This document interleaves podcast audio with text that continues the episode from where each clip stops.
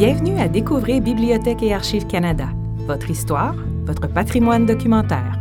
Ici José Arnold, votre animatrice. Joignez-vous à nous pour découvrir les trésors que recèlent nos collections, pour en savoir plus sur nos nombreux services et pour rencontrer les gens qui acquièrent, protègent et font connaître le patrimoine documentaire du Canada.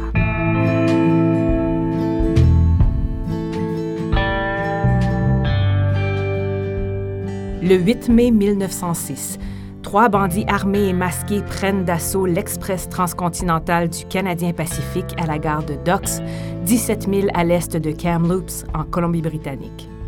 Le cambriolage vire au cauchemar, et c'est peu dire. Les malfaiteurs ordonnent qu'on dételle la locomotive et le wagon-poste et que l'on conduise le train un mille plus loin sur la voie. Très vite, les malfaiteurs réalisent leur erreur. Le coffre-fort contenant 35 000 en lingots d'or est resté dans le deuxième wagon-poste, toujours attaché aux voitures de passagers.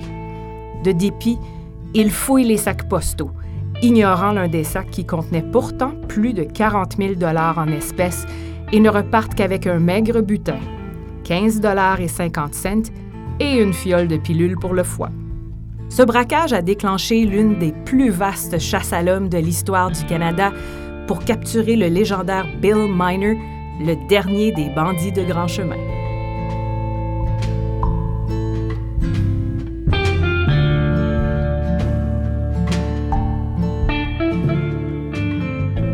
Surnommé le bandit gentleman, Bill Miner était un criminel réputé de part et d'autre de la frontière canado-américaine. Malgré les dizaines de cambriolages commis et ses nombreuses évasions de prison, il était considéré par bien des gens comme un héros populaire au grand cœur qui ne détroussait que les entreprises rapaces. Bibliothèque et Archives Canada détient un fonds appréciable sur Bill Miner. Aujourd'hui, nous allons découvrir la vie et l'époque du légendaire criminel en compagnie de l'auteur et historien John Bosenecker. Son livre, publié en 1992, The Grey Fox, The True Story of Bill Miner, Last of the Old Time Bandits, co-rédigé avec Mark Dugan, constitue la biographie officielle du plus célèbre hors-la-loi du Canada.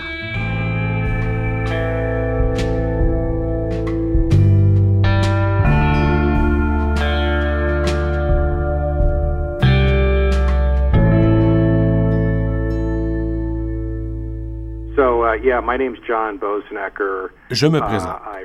John Bosenecker. J'ai écrit huit ou neuf livres sur la criminalité et l'anarchie dans le Far West. Fasciné depuis l'enfance par le Far West, John n'a que 15 ans lorsqu'il écrit son premier article sur l'épopée de l'Ouest. Depuis, il a publié bon nombre d'articles et de livres sur les hommes de loi, les hors-la-loi et les justiciers de l'époque. Nous l'avons interviewé chez lui, à San Francisco. Arrivé au secondaire, je me suis demandé si le Wild West avait vraiment existé. Je suis allé à la bibliothèque locale, j'ai lu tout ce que je pouvais trouver et je n'ai cessé depuis de poursuivre mes recherches et d'écrire sur ce sujet. Nous avons demandé à John de nous parler de la petite enfance de Bill Miner et de ses débuts comme hors-la-loi. Mark Dugan et moi avons écrit la seule biographie complète sur Bill Miner. Elle a été publiée il y a plus de 25 ans. Ce n'est pas facile d'écrire sur les hors-la-loi parce qu'ils sont plutôt secrets, ne laissant ni lettres ni journaux intimes ou choses de ce genre. Ceux qui mènent des recherches sur eux doivent se fonder sur des dossiers judiciaires, des journaux, quelquefois des mémoires écrits. Dans le cas de Miner, nous avons déniché beaucoup de renseignements sur son enfance. À peu près tout ce qui a été écrit à son sujet est un mythe fondé sur une fausse déclaration qu'il a faite à des journalistes vers la fin de sa vie. Qu'il ait été surnommé Grey Fox, le renard gris, est l'une des faussetés les plus répandues à son sujet. C'était le titre d'un film et ce terme était une invention de son scénariste. Miner n'a jamais été surnommé le renard gris avant la sortie de ce film. Contrairement à ce qu'on lit dans Internet, il n'est pas né à Bowling Green au Kentucky et il n'est pas à l'origine de l'expression haut les mains que l'on doit probablement à un brigand anglais du 17e siècle qui dévalisait les diligences sur les voies royales. Son vrai nom était Ezra Allen Miner. Il est né à proximité d'Onondaga, au Michigan, le 27 décembre 1847. Mon co-auteur, Mark Dugan, a fait des recherches approfondies sur l'enfance de Miner et a déniché les données généalogiques et d'homologation de sa famille, et ce, dix ans avant que quiconque entende parler d'Internet. À l'époque, ce n'était pas simple de mener de telles recherches. Bill Miner vient d'une famille de dix enfants. Il n'avait que neuf ans au décès de son père en 1856. Quatre ans plus tard, sa mère, Harriet, prend le train pour aller vivre en Californie avec ses trois plus jeunes enfants, dont Bill. Elle s'installe à Yankee Gyms, un célèbre camp minier du comté de Placer, quelques 50 000 à l'est de Sacramento. Bill a grandi là-bas et, au dire de tous, y aurait mené une vie exemplaire comme enfant et adolescent. En 1864, vers la fin de la guerre de sécession, Bill s'est enrôlé comme soldat dans l'armée de l'Union à Sacramento et sa nature rebelle aurait alors commencé à transparaître. À peine deux mois plus tard, il avait déserté et se faisait appeler William. Um, à peu près au même moment, selon une lettre du procureur de district de ce comté, Bill serait tombé sous l'influence d'une femme de mauvaise réputation, ce qui, en 1865, signifiait une prostituée. Cette femme vivait à Sacramento et, selon le procureur, c'est elle qui l'aurait entraîné sur les voies de la criminalité. Le premier délit de Bill dont nous avons connaissance, commis alors qu'il n'avait que 18 ans, est un vol de 300 dollars à son employeur. Ce dernier l'a pincé, mais comme il aimait bien Bill, il refusa de porter plainte. Ce fut une erreur, car une ou deux semaines plus tard, au lendemain de son 19e anniversaire, Bill braque le trésorier du comté de Placer sur une rue de Placerville, une autre ville légendaire de la ruée vers l'or, qu'on appelait autrefois Hangtown. Puis, il a ensuite volé un cheval, s'est rendu dans une ville voisine, y a volé un autre cheval et s'est enfui à San Francisco pour y mener la grande vie. Ce fut le début de sa carrière criminelle. Quelques semaines plus tard, il s'associe à un autre jeune cambrioleur. Les deux filent jusqu'à la vallée de San Joaquin et, à la pointe du fusil, détroussent plusieurs voyageurs près de Stockton. Cet autre brigand s'appelait John Sinclair.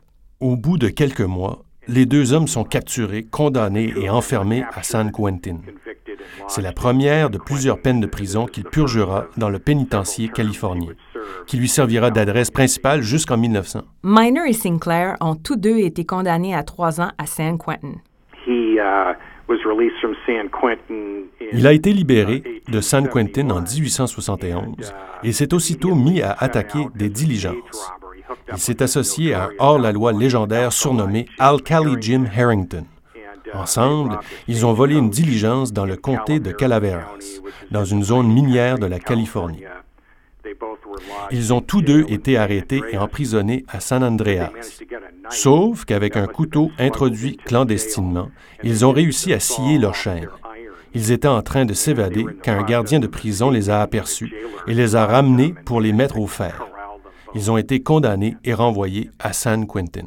Est-ce que c'était la première tentative d'évasion de Bill? Oui, c'était la première fois qu'il tentait de s'évader d'une prison, mais certes pas la dernière. En 1871, Miner, Alkali Jim Harrington et un troisième complice, Charlie Cooper, détroussent les passagers d'une diligence de 2600 dollars près de San Andreas. Ils sont appréhendés quelques semaines plus tard. Miner est condamné à 10 ans de prison, encore à San Quentin. Durant cette peine, Miner tente encore de s'évader, mais sans succès. Il a finalement été libéré le 14 juillet 1880, mais pas pour longtemps.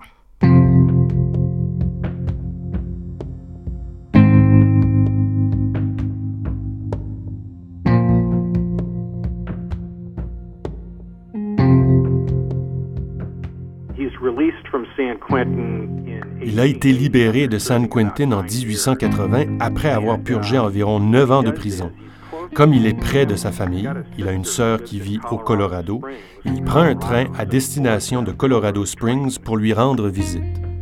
Dans le train, il rencontre un jeune homme de l'Iowa, Arthur Pond, à qui il raconte ses aventures en tant que hors-la-loi et voleur de diligence. Il se garde bien de préciser qu'il est un bandit raté. Arthur s'intéresse vivement aux histoires de Miner et décide de changer son nom pour Billy Leroy. Bientôt, il sera connu sous le nom de King of the Rocky Mountains Bandits, le roi des bandits des Rocheuses. Bill, Arthur Pond et son frère Silas s'associent. Le trio dévalise de nombreuses diligences au Colorado. Leur dernier vol qualifié fut commis le 14 octobre sur la diligence entre Alamosa et Del Norte. Bill, Leroy et Silas Pond mettent la main sur un peu plus de 4000 dollars, une petite fortune à l'époque. Après ce braquage réussi, Miner quitte Leroy et Pond. Quelques mois plus tard, en 1881, les frères attaquent une autre diligence près de Del Norte au Colorado, mais finissent par se faire prendre.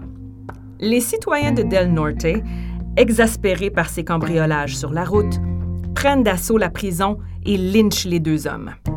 De son côté, Bill Miner rentre chez lui à Onondaga, au Michigan, où il se fait passer pour William A. Morgan, un prospecteur minier riche et cultivé de la Californie.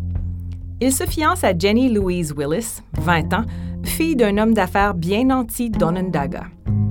Après trois mois à Onondaga, Miner se retrouve sans le sou.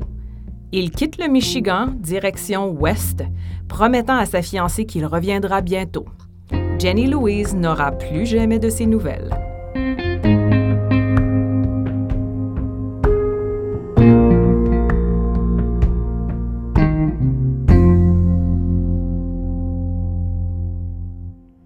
And uh, when he's back in California, uh, this is in 1881.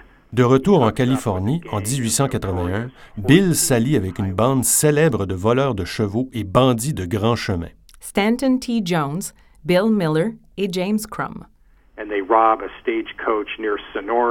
Et ils volent une diligence près de Sonora, une autre ville connue pour ses mines d'or dans cette région. Les détectives de Wells Fargo les capturent rapidement et Bill est renvoyé à San Quentin. Cette fois-ci, les autorités n'y vont pas de main morte. Il écope de 20 à 25 ans pour vol à main armée. Stanton T. Jones réussit à s'échapper, mais pas Miner, Miller et James Crum, qui sont tous capturés et condamnés. Bill Miner reçoit une peine de 25 ans.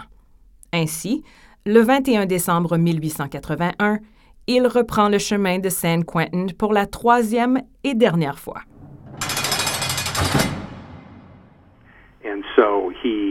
Uh, il devient un habitué de San Quentin où, malgré un séjour mouvementé, il a généralement un bon comportement. Un jour, il se bat avec un autre prisonnier qui tente de l'égorger. En 1892, il tente une autre évasion assez ingénieuse. Son compagnon de cellule, Joe Marshall, et lui trouvent le moyen de crocheter la serrure de leur cellule. Malheureusement, les gardes ont vent de leur intention et l'un d'eux, muni d'un fusil de chasse, leur tend une embuscade et attend qu'ils sortent. Juste comme ils atteignent un balcon à l'extérieur du bloc cellulaire, le gardien ouvre le feu sans crier gare et tue le partenaire de Miner. Une fois de plus, Bill a la chance d'échapper au tir, mais il se rend. Il raconte tout aux journalistes qui se pointent à la prison. Et aussitôt, l'incident fait la une de tous les journaux de San Francisco. Il se dit découragé et raconte qu'il préférerait être à la morgue avec Joe Marshall plutôt qu'incarcéré. Une enquête sur la fusillade est ouverte, car selon la procédure, les gardiens auraient dû retirer aux prisonniers les outils utilisés pour forcer le verrou de leur cellule. Au lieu de cela, ce garde a plutôt planifié une embuscade. Si je me souviens bien, après l'enquête, il a été congédié. A-t-il tenté de se glorifier pour pouvoir dire Hey, c'est moi qui ai abattu Bill Miner, qui était l'un des détenus les plus célèbres de la prison à cette époque? Ou est-ce que les gardiens de prison ont voulu signifier aux autres prisonniers N'essayez pas de fuir? En général, San Quentin était une prison bien gérée. Ça, c'est une autre histoire. À l'époque, la prison de Folsom était mal administrée contrairement à celle de San Quentin. Et pourtant, il y avait beaucoup d'évasions à San Quentin. Les gardes n'avaient pas vraiment besoin de monter une évasion pour envoyer un message aux détenus. puisque ces incidents étaient fréquents à l'époque. Tout porte à croire que Miner a été victime d'un gardien de prison solitaire qui, selon mon souvenir, a été congédié. Un courant de sympathie envers Miner a peut-être joué, vu qu'il avait failli mourir avec Joe Marshall et qu'il avait eu la chance d'échapper au bal. Quoi qu'il en soit, Miner obtient ce qu'on appelait des coppers, une sorte de crédit pour bon comportement. Ces crédits permettent de soustraire quelques années à sa peine. Bill est donc libéré de San Quentin pour la dernière fois en 1901.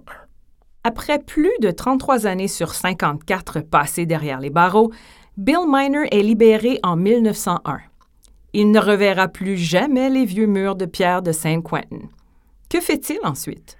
Uh, Encore une fois, il part visiter ses sœurs.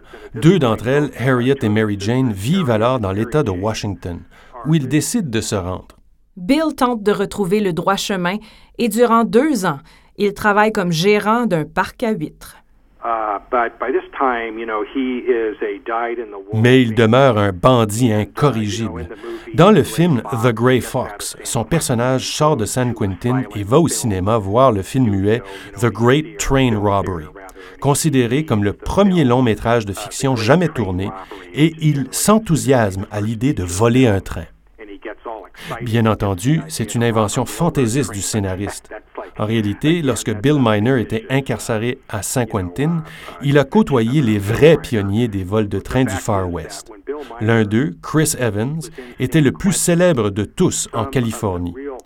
Avec son acolyte John Sontag, il avait cambriolé bon nombre de trains en Californie et dans le Midwest.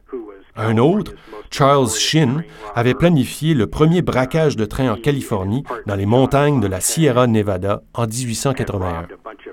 Donc, Bill Miner a eu amplement le temps de s'initier à l'art de braquer un train avec les malfaiteurs qui ont inventé ce type de vol.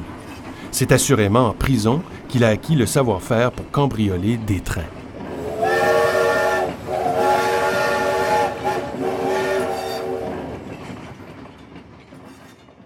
commence la carrière de Bill comme voleur de train? Dans le nord-ouest du Pacifique. En 1903, il cessait à voler un train en Oregon et ça ne fonctionne pas. Sa tentative de vol échoue. Quatre jours plus tard, lui et quelques complices tentent à nouveau de braquer un train express près de Portland. L'un des complices de Miner est blessé par balle, mais Miner et son autre copain réussissent à s'enfuir. Décidément, la chance est de son côté, lui qui a échappé aux fusillades et au lynchage à diverses occasions. Fin septembre 1903, Miner et deux autres bandits, Guy Harshman et Charles Hohen, tentent de dévaliser un train de l'Oregon Railway Express près de Portland. Le trio fait sauter à la dynamite les portes du wagon postal. Le directeur de l'Express, un dénommé Fred Corner, dissimulé dans la pénombre du wagon, se met à tirer du fusil contre les bandits et atteint Harshman à la tempe droite. Miner et Howen détalent, et Harshman, blessé mais toujours vivant, est capturé. Bill Miner retourne à son parc à huîtres dans l'État de Washington et évite la capture. Mais Harshman finit par tout avouer aux autorités et identifie ses complices. Howen se fait pincer tandis que Miner s'échappe traversant la frontière pour se réfugier au Canada. Bill Miner s'enfuit au Canada pour échapper à la chasse à l'homme dont il fait l'objet en Oregon. Dans le nord-ouest, il retrouve Jake Terry, un type connu à San Quentin. Terry est un criminel endurci qui fait de la contrebande à la frontière canado-américaine. Les deux s'engagent dans de louches trafics le long de la frontière. Miner vit alors à Princeton, en Colombie-Britannique, quelques 50 000 à l'est de Vancouver. Il donne l'apparence d'un honnête homme et la population locale l'aime bien. Dans la cinquantaine, Miner est, je suppose, vu comme un vieil homme inoffensif. Plein d'histoires courent sur lui. Une jeune fille raconte que Miner s'était entiché d'elle. Il se faisait alors appeler George Edwards. Il utilisait toujours de faux noms quand il vivait dans de petites localités après qu'elle eut manifesté le désir d'aller patiner, alors qu'il n'y avait pas d'étang. Bill a nivelé un champ, l'a inondé avec l'eau d'un ruisseau tout proche, puis l'a laissé geler pour qu'elle puisse avoir une patinoire. Cette histoire provient de la fille. pas de Bill. Vers la fin de sa vie, Miner s'est décrit dans une tonne d'histoires comme un Robin des Bois. Une fois, disait-il, il est entré dans un magasin général en Colombie-Britannique où se tenait une collecte pour les pauvres et il avait remis une partie de son butin en déclarant Les pauvres en ont bien plus besoin que moi. Si vous croyez ça, alors j'ai des terrains donnant sur la mer à vendre en Arizona. Tout au long de sa carrière criminelle et jusqu'à sa mort, Bill régalait les journalistes avec ses exploits, se décrivant comme une sorte de Robin des Bois. Il évoquait ses mines d'or et de diamants en Amérique du Sud. Selon John, la plupart de ces histoires, sinon toutes, sont fausses.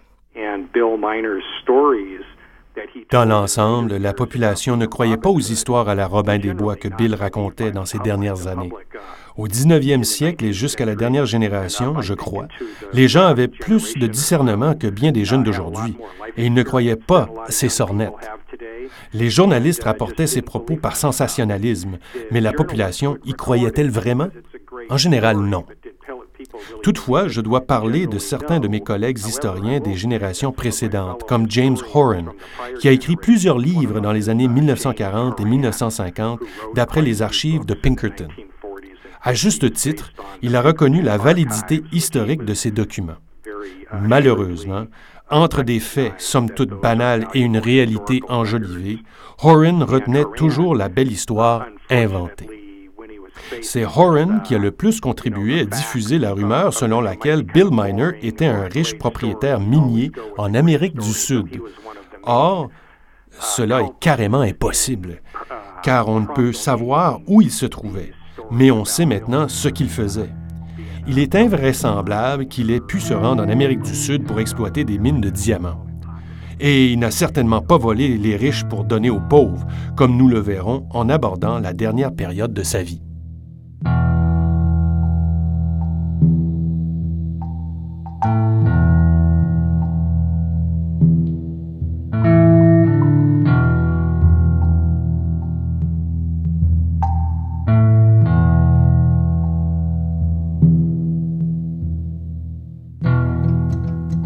Nous avons demandé à John de nous en dire davantage sur Bill Miner et Jake Terry. Yeah, so he and Jake Terry uh, decide to uh, Jake Terry et lui décident de dévaliser un train.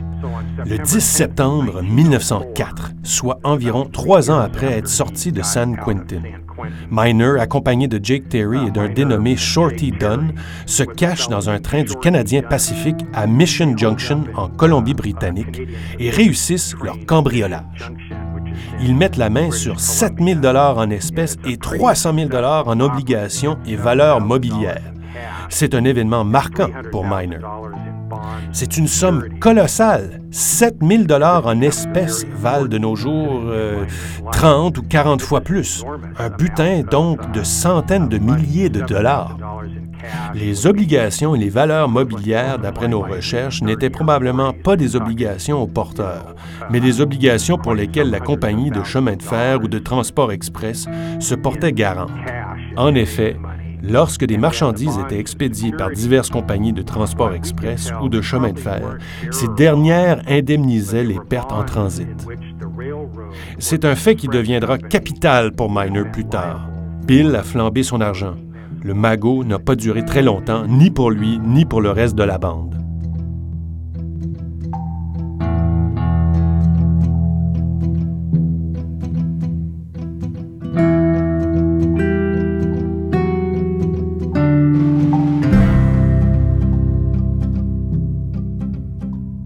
Donc, Bill Miner, Jake Terry et Shorty Dunn auraient commis le tout premier vol qualifié de train au Canada. Mais est-ce le cas? Des bandits avaient volé un train de la Great Western Railway entre Toronto et Port Credit en Ontario en 1874, près de 30 ans auparavant, mettant la main sur 45 000 Sauf que les historiens ne s'entendent pas à savoir s'il s'agissait d'un braquage ou simplement d'un vol. Apparemment, il y a une nuance. Uh, Lors de nos recherches à la fin des années 1980, nous avons retenu ce qu'en disaient les journaux à l'époque, que c'était le premier braquage de train au Canada. Cependant, j'ai su plus tard qu'un autre vol de train avait eu lieu avant cette date. Le problème, c'est que les historiens occidentaux considèrent tout vol ou braquage de train comme une attaque d'un train.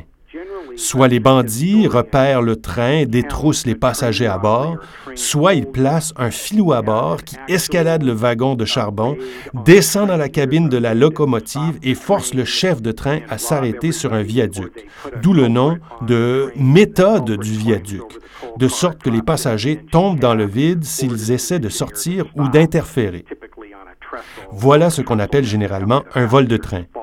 Pour les incidents où un malfaiteur se faufile à l'intérieur du train et vole quelque chose, ou ceux commis dans un train stationné où des cambrioleurs s'infiltrent dans le wagon express et volent le coffre-fort, on ne parle pas de vol de train.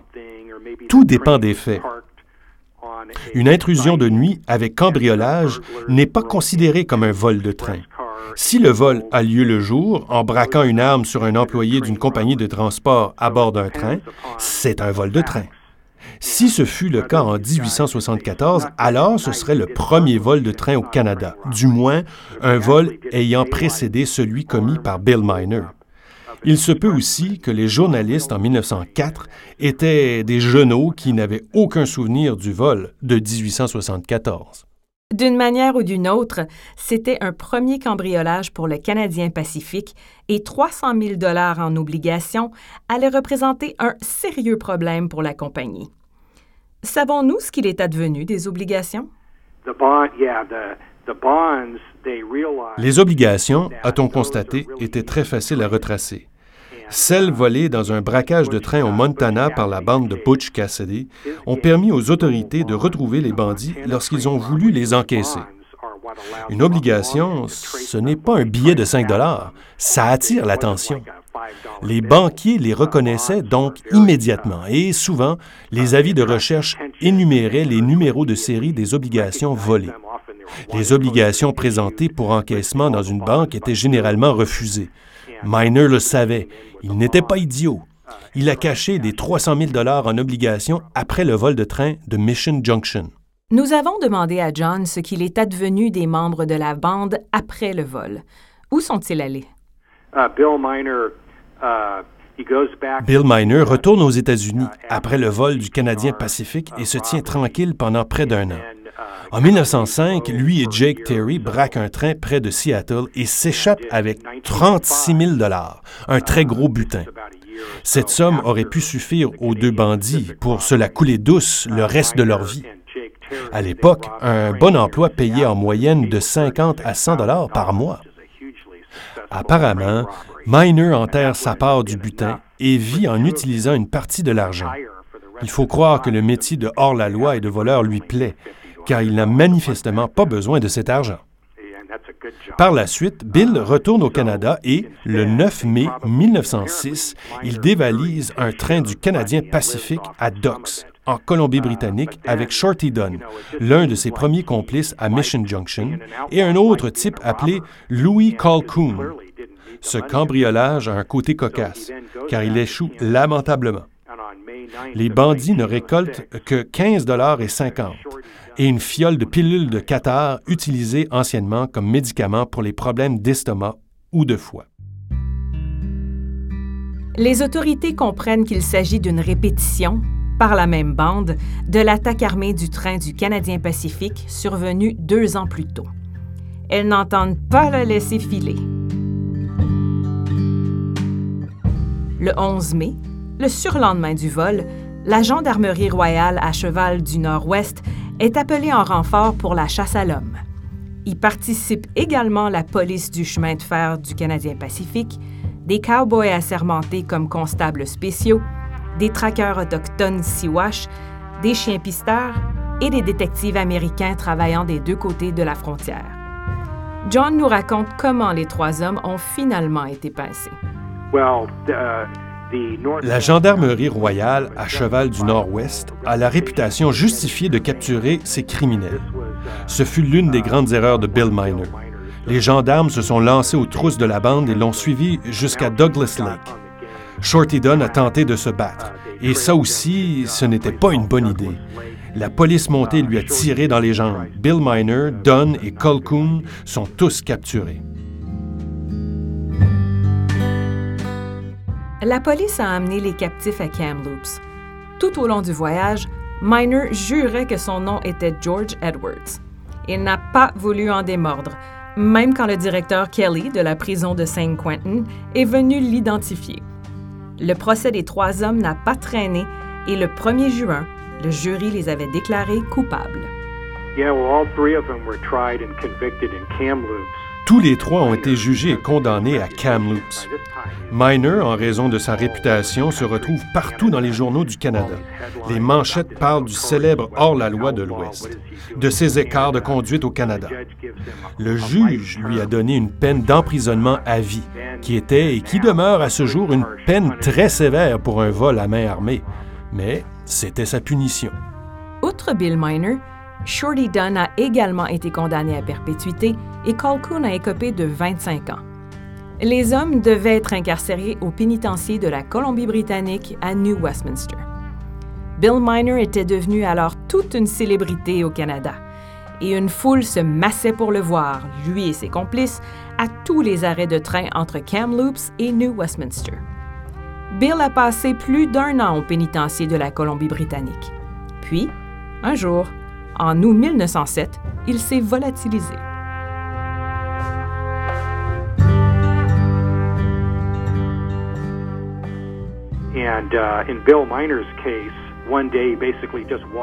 Dans le cas de Miner, un jour, il sort tout bonnement de prison. Cela fait tout un scandale. Comment a-t-il fait? Les gardes ont raconté une histoire loufoque à propos d'un tunnel qu'aurait creusé Miner sous le mur du pénitencier pour s'évader. Les gardes sentent que leur réputation est en jeu et qu'on met en doute leur crédibilité. Ils prétendent que ce présumé tunnel ne pouvait même pas laisser passer le corps d'un homme. Une grande enquête est lancée qui dévoile le rôle joué par le Canadien Pacifique, qui était l'une des grandes forces économiques au Canada et aux États-Unis, à l'image de nos méga-entreprises technologiques modernes. Les compagnies de chemin de fer exerçaient un pouvoir politique extraordinaire. Elles avaient toutes sortes de politiciens dans leurs manches le Canadien Pacifique était sur des charbons ardents avec les 300 000 dollars d'obligations volées.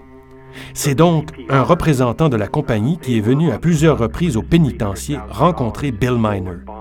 Il a négocié une entente selon laquelle, si Miner remettait les 300 000 dollars en obligations, on le laisserait s'évader de prison. Et c'est exactement ce qui s'est produit. Aucun mur de prison ne peut me retenir, avait déclaré Bill Miner au tribunal de Kamloops après sa condamnation. Il avait raison. Quelques heures après son évasion, trois compagnons de Miner échappés avec lui sont tous recapturés. Mais aucune trace du vieux Bill. A-t-il effectivement reçu une aide extérieure pour s'évader? Dès le début, l'évasion de Miner éveille les soupçons. Voici une citation du journal Seattle Post-Intelligencer, paru deux jours après l'évasion. L'élément le plus intéressant de l'évasion remarquable de Bill Miner est la sympathie du public à son endroit. Bien des gens de Vancouver déclarent ouvertement qu'ils espèrent que Bill Miner ne sera jamais repris et qu'il vivra longtemps pour jouir de sa liberté. Il ne fait aucun doute que Miner a reçu de l'aide de l'extérieur. Voici une autre citation du journal Vancouver Province. Une personne d'autorité a fait ce matin la déclaration suivante à propos de l'évasion du pénitencier de Bill Miner. Au moment de l'enquête par l'inspecteur Dawson, j'aurais pu lui dire, si j'avais été appelé à témoigner, que Bill Miner ne s'est pas évadé de prison en rampant sous la clôture par le trou qu'il aurait prétendument emprunté. Aucun homme n'a jamais rampé à travers ce trou pour deux bonnes raisons. La première est que ce trou n'est pas assez large et la deuxième est que ce trou a été creusé pour le seul motif de masquer le départ de M. Miner. Ces faits peuvent facilement être prouvés si le gouvernement mène une enquête. Même le premier ministre canadien à l'époque, Sir Wilfrid Laurier, a exprimé son indignation face à une possible conspiration. La question qui intéresse le pays est de savoir s'il y a eu connivence avec quelqu'un dans l'évasion de Miner. À mon avis, aucun autre criminel plus dangereux n'a été entre les griffes de la justice canadienne. C'est un fait pour lequel nous nous sommes attribués une partie du mérite, à savoir que lorsque l'un de ces desperados américains est venu au Canada, pas sans jouer impunément dans ce pays les farces qu'il a jouées de l'autre côté de la frontière, il a été arrêté, jugé et condamné. Nous avons été choqués d'apprendre, et nous l'avons appris avec une bonne dose de honte également, qu'il avait par la suite été autorisé à s'évader du pénitencier. Apparemment, l'indignation du premier ministre s'est arrêtée là, car aucune investigation officielle ou enquête sur l'évasion de Miner n'a jamais eu lieu. D'après les preuves disponibles à l'époque, il semble assez clair que c'est ce qui s'est produit. Vu le modus operandi des compagnies de chemin de fer à ce moment-là, elles étaient détestées tant au Canada qu'aux États-Unis parce qu'elles exerçaient un monopole et une influence politique nettement disproportionnés. Elles agissaient en toute impunité. En Californie, on prétendait sans grande exagération que le Southern Pacific dirigeait l'État depuis Whistle Stop jusqu'à Capitol Dome. Le Canadien Pacifique détenait un énorme pouvoir politique. Il ne lui aurait pas été difficile de demander à ses politiciens d'expliquer au directeur du pénitencier Nous devons laisser filer ce gars-là. Il va nous redonner nos 300 000 dollars. N'oubliez pas que 300 000 dollars équivalait à environ 9 millions de dollars d'aujourd'hui. Que savons-nous des déplacements de Bill après qu'il eut retrouvé sa liberté?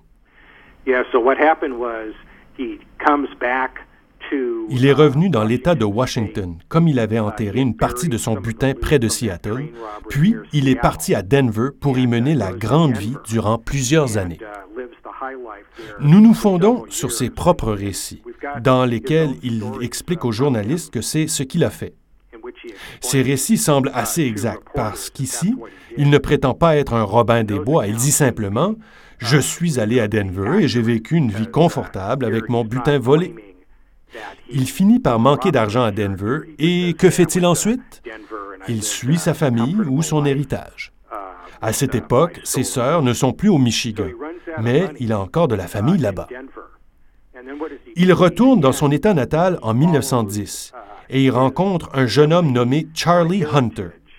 Encore une fois, comme il l'a fait si souvent par le passé, il le convainc de voler un train. Hunter accepte stupidement et les deux prennent la direction du sud en Georgie. Pourquoi la Georgie? Ce n'est pas clair, mais l'une des possibilités est que la Georgie n'a jamais connu de vol de train. Ce n'était pas vraiment le Far West, c'était rural et dans le sud. Miner croyait peut-être qu'il serait facile d'éviter les hommes de loi dans une telle région. Le duo se lie à un autre complice et il braque un train à White Sulphur Springs, en Georgie. Encore une fois, ce fut le premier vol de train de l'histoire de la Georgie. Ce n'est pas un vol très réussi, car il déclenche une imposante chasse à l'homme. Les trois bandits sont capturés quatre jours plus tard et Miner est condamné à 20 ans d'incarcération dans la prison d'État de Georgie.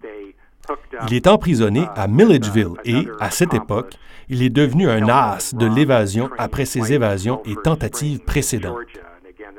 En 1911, il est dans la soixantaine, ce qui représente l'espérance de vie moyenne à cette époque, l'équivalent d'un homme de 80 ans aujourd'hui. Il s'évade de la prison de Milledgeville, mais quelques semaines plus tard, son compagnon d'évasion est tué par balle dans une fusillade et Miner est capturé par les agents et ramené en prison.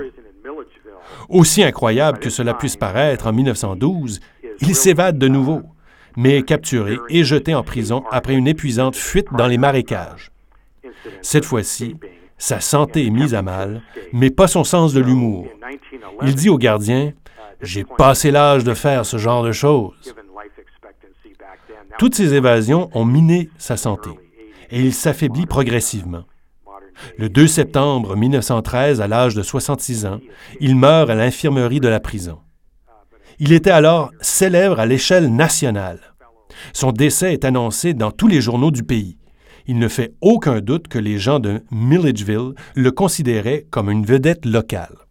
Que pense le public canadien et américain de Bill Miner? Avant 1901, quand Bill est en Californie, il était bien connu des policiers et des shérifs. Ces derniers l'appelaient California Bill et sa réputation de criminel expérimenté le précédait. Sa photo signalétique était dans tous les fichiers de police en Californie et au Colorado et probablement au Nouveau-Mexique aussi. Bien connu des policiers et des shérifs dans l'Ouest, Bill n'était pas encore une figure publique célèbre. Les journaux le surnommaient le célèbre Bill Miner, le célèbre California Bill, sauf qu'il n'était pas encore quelqu'un. Personne n'avait vu de photo de lui. La seule possibilité qu'une personne ait pu voir sa photo, c'est si un ami détective lui avait montré la photo signalétique de Miner. C'est la seule possibilité. C'est à partir de sa libération de San Quentin en 1901 qu'il commence véritablement à devenir célèbre, parce qu'à ce moment-là, il n'est plus un voleur de grand chemin ordinaire. De la fin des années 1850 jusqu'en 1920, des dizaines et des dizaines de voleurs de grands chemins sont détenus à San Quentin. Ils sont peut-être 20, 30, 40 ou 50 en tout temps. C'était très commun et la population n'avait pas une opinion très romanesque des voleurs de grands chemins. C'est plus tard, après le tournant du siècle, qu'on se met à idéaliser ces hors-la-loi du Far West. À l'époque, il n'était qu'une peste. Miner, au début des années 1900, éveillait une nostalgie du passé et de l'époque à cheval. Il incarnait le dernier des bandits d'autrefois. C'est à ce moment-là que les journalistes se sont intéressés à lui. Et chaque fois qu'il était capturé, ils l'interviewaient. Il a été interviewé à répétition par les journaux de 1906 jusqu'à sa mort en 1913. C'est alors que sa célébrité s'est répandue, principalement en raison de sa longévité. Nous rapportons dans notre livre que Bill a dévalisé une diligence de moins que toute la bande de Jesse James et qu'il a braqué autant de trains que la bande de Jesse James. Il fut un voleur de grands chemins et de trains franchement prolifique.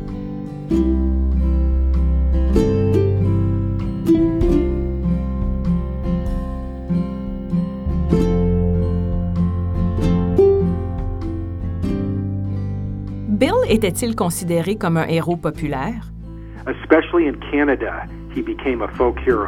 Oui, surtout au Canada. Il est devenu un héros populaire par son profil inhabituel. Seuls quelques hors-la-loi sont venus se réfugier au Canada, mais ils se sont fondus dans le décor. Miner se pointe au Canada avec l'objectif de propulser sa carrière criminelle. Ça, c'est très inhabituel. Le Canada avait ses propres hors-la-loi, mais Miner, déjà célèbre aux États-Unis, jouissait d'une grande visibilité en 1906 au moment de sa capture par la police montée. Son procès a été très médiatisé. Les journalistes l'aimaient beaucoup. Il était très intelligent, même s'il n'avait guère plus qu'une scolarité primaire. Il était très brillant et éloquent, comme nous l'avons mentionné. On peut le constater en lisant ses lettres. Il a vraiment captivé les journalistes et le public. Au Canada en particulier, il est devenu un héros populaire et il l'est toujours, selon moi. Le film canadien de 1982, The Grey Fox, avec Richard Farnsworth, réalisé par Philip Borsos, est un western biographique fondé sur la vie de Bill Miner. Le film, considéré comme l'un des meilleurs films canadiens de tous les temps, a remporté sept prix Génie, dont ceux du meilleur film et meilleur réalisateur. Bach en détient une copie 35 mm conservée dans la voûte des films du Centre de préservation de Gatineau. Bill Miner a laissé un héritage durable au Canada. Mount Miner, près de Princeton en Colombie-Britannique, a été renommé en 1952 en son honneur. Et le Kamloops Heritage Railroad reconstitue régulièrement le célèbre braquage. Sans oublier le pub Billy Miner à Maple Ridge.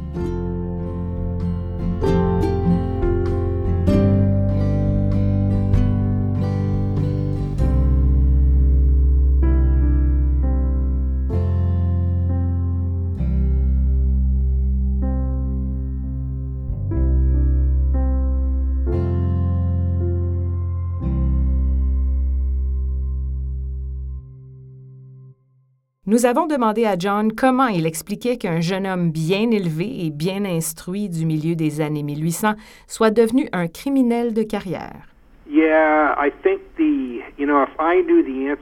Si je connaissais la réponse à cette question, je serais un riche psychologue ou psychiatre. Qu'est-ce qui fait qu'une personne issue de la classe moyenne de l'époque, voire de la classe moyenne supérieure, devienne l'un des hors-la-loi les plus célèbres du Far West? Ça, c'est la grande question. Ce que je sais, en revanche, c'est qu'il grandit dans une famille tissée serrée. De toute évidence, il avait une relation proche avec sa mère et ses sœurs. Aucun des neuf autres enfants n'est devenu un criminel. La seule différence, c'est que sa mère s'installe en Californie en 1860 pendant la ruée vers l'or, dans l'un des camps miniers les mieux connus de l'État.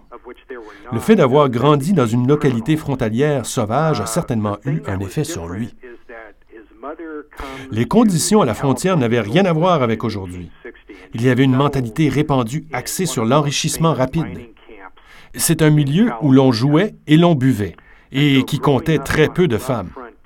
Le nombre de femmes en Californie en 1860 était inférieur à 20% On comptait cinq hommes pour une femme.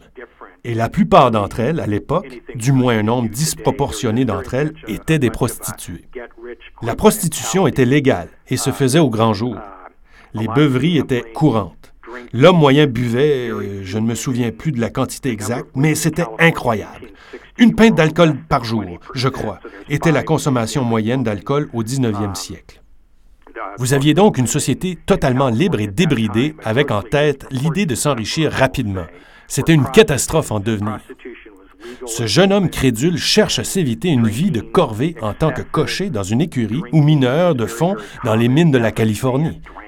Une vie de hors-la-loi revêt plus d'attrait et s'apparente davantage à la société rude dans laquelle il a grandi. Je pense du moins dans le cas de Miner que le fait de grandir dans une localité frontalière a une grande influence sur son destin de criminel. Nous avons demandé à John quelles ressources lui et Mark Dugan avaient utilisées pour documenter leurs livres. Uh, Mark a écrit plusieurs livres avant de mourir, et j'en ai moi-même écrit plusieurs. Nous suivions la même méthode. Nous utilisons des sources primaires, comme des journaux, de la correspondance de l'époque, des archives gouvernementales, des dossiers du greffe, etc. En général, nous évitons les racontars et les histoires de l'ancien temps du genre Mon père ou mon grand-père m'a raconté que, parce que ces mythes oraux sont généralement pleins de fausseté. C'est ainsi que nous avons toujours mené nos recherches. C'est pourquoi nos livres sont demeurés crédibles, même si certains, dont notre biographie de Bill Miner intitulée Grey Fox, remonte à 25 ans. Ça reste une source fiable, et je ne crois pas qu'il y ait eu une foule de nouvelles informations sur Bill Miner mises au jour depuis la sortie de notre livre. D'autres détails sont ressortis, mais les principaux aspects de sa vie ont été abordés dans notre livre parce que nous avions exploré en profondeur toutes les sources primaires. À propos de Mark Dugan, il est intéressant de noter qu'il avait beaucoup fouillé les activités de Miner au Canada avant qu'on s'associe. Mes recherches à moi portaient sur la carrière de Bill Miner en Californie et au Colorado. C'est ainsi que nous nous sommes trouvés et avons décidé d'écrire le livre en collaboration en regroupant nos recherches. Les fonds de Bibliothèque et Archives Canada contiennent des documents du pénitencier de la Colombie-Britannique qui livrent des détails fascinants sur Miner et son évasion. Ces documents font l'objet d'un défi collab et comprennent des formulaires d'admission, des photos signalétiques du voleur, des rapports de dirigeants de prison, des coupures de journaux et des lettres de personnes affirmant avoir vu le renard gris des années après son décès. Colab est un outil de production participative qui invite le public à contribuer à la transcription, à la traduction, à l'étiquetage et à la description textuelle. Les contributions du public deviennent ensuite des métadonnées qui servent à améliorer nos outils de recherche et à bonifier l'expérience de tous avec les documents historiques. Ce défi est encore en cours, mais nous prévoyons son achèvement sous peu, les histoires sur les criminels et leur destin étant très populaires. Consultez la page d'accueil de BAC pour de plus amples renseignements. C'est fantastique parce que... Ben, je vais vous donner un exemple lié à ce problème. Mon dernier livre est une biographie de Frank Hammer, le ranger du Texas qui a retrouvé Bonnie et Clyde. J'ai eu beaucoup de chance parce qu'au moment où je commençais mes recherches, le dossier du FBI sur Bonnie et Clyde venait tout juste d'être retrouvé dans le sous-sol du palais de justice fédéral de Dallas, au Texas. Une grande partie de ces documents sont rédigés à la main, et j'ai consacré un temps fou à tenter de déchiffrer ces pattes de mouche. Ça aurait été un tel bonheur d'avoir une aide semblable. J'espère qu'on le fera avec le dossier de Bonnie et Clyde. Naturellement, ce qui est dactylographié est facile à lire. Ce sont les documents manuscrits qui sont très, très difficiles. Ça demande de vrais passionnés pour transcrire ainsi bénévolement des documents manuscrits. Nous avons posé une dernière question à John. Pense-t-il qu'un trésor de Bill Miner puisse être enfoui ou caché quelque part? La plupart des rumeurs sur les trésors enfouis par des hors-la-loi sont des inventions de l'esprit. Les gens veulent croire que les voleurs de banques et de diligences ont enterré leur butin et qu'il y a une abondance de chasseurs de trésors à leur recherche. C'est un mythe. Les hors-la-loi ne risquent pas leur vie à dévaliser un train surveillé par des gardes armés et dont certains voyageurs sont aussi armés juste pour aller enterrer leur butin et laisser un chasseur de trésors mettre la main dessus cent ans plus tard.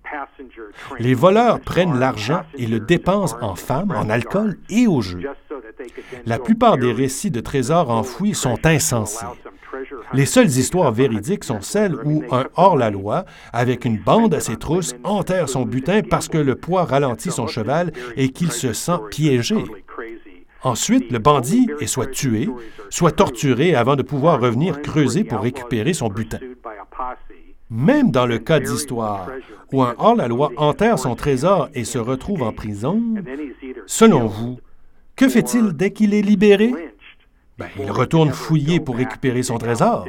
Il ne va pas le laisser là. Bien des gens s'amusent avec leurs détecteurs de métal. Je suis navré de briser leurs illusions, mais dans 99% des cas, ces histoires sont totalement absurdes. L'idée que Miner aurait manqué d'argent à Denver en 1910 et qu'il aurait laissé des milliers de dollars enterrés au Canada ou près de Seattle, ça ne tient pas la route. S'il avait manqué d'argent, il serait retourné au Canada pour mettre la main sur son butin enfoui. Non, je ne crois pas du tout à ces histoires.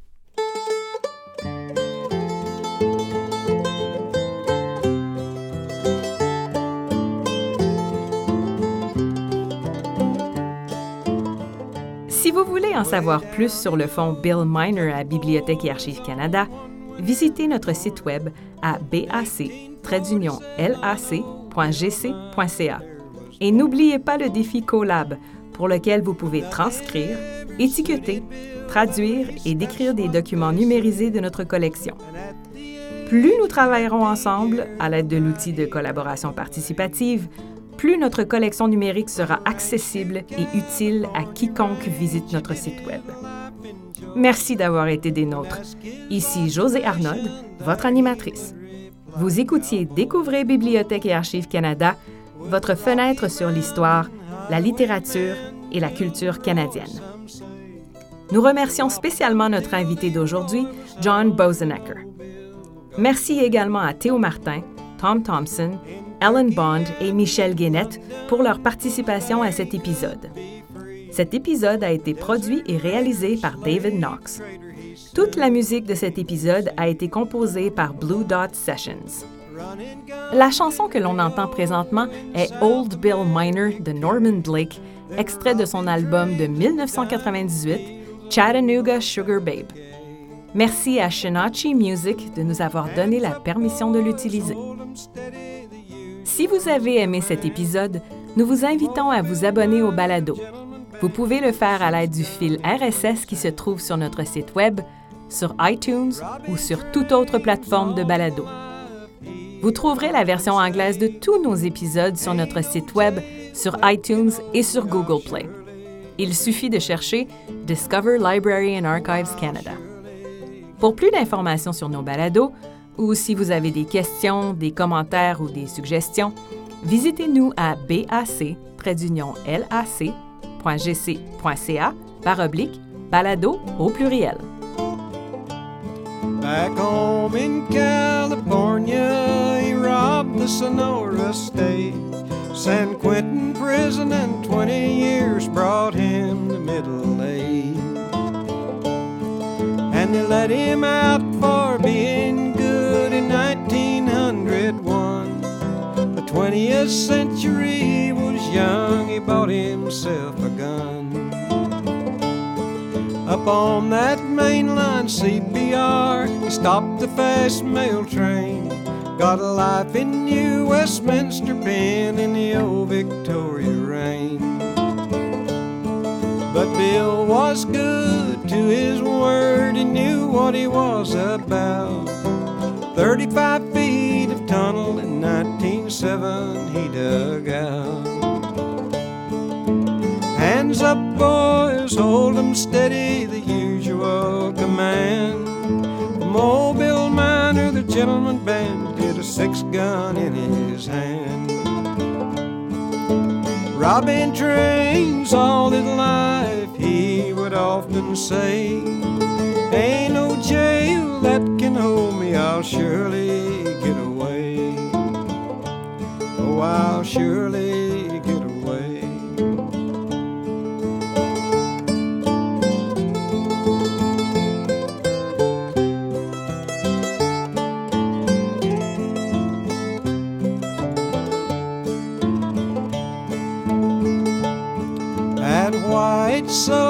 Georgia in a manner grand and slow. He robbed the Southern Rail Express, his hair was white as snow. Caught by W.A. Minster, that persistent Pinkerton man. Tell me now just who you are, was his gruff command. I am G.W. Edwards, standing in mud. George Anderson, William Miner, or maybe old Bill Budd. Bill broke out of the Georgia pen in the swampy waist deep water. They hunted him down with dogs and guns for three miles and a quarter. And away down south in Milledgeville, no hope for a pardon. Old Bill the penitentiary garden. But sometimes old memories are all that we can keep. And two years later, to the day old Bill died in his sleep. Hands up, boys, hold 'em steady, the usual command. The mobile miner, the gentleman bandit, a six gun in his hand. Robbing trains all his life, he would often say, Ain't no jail that can hold me, I'll surely get away. Oh, I'll surely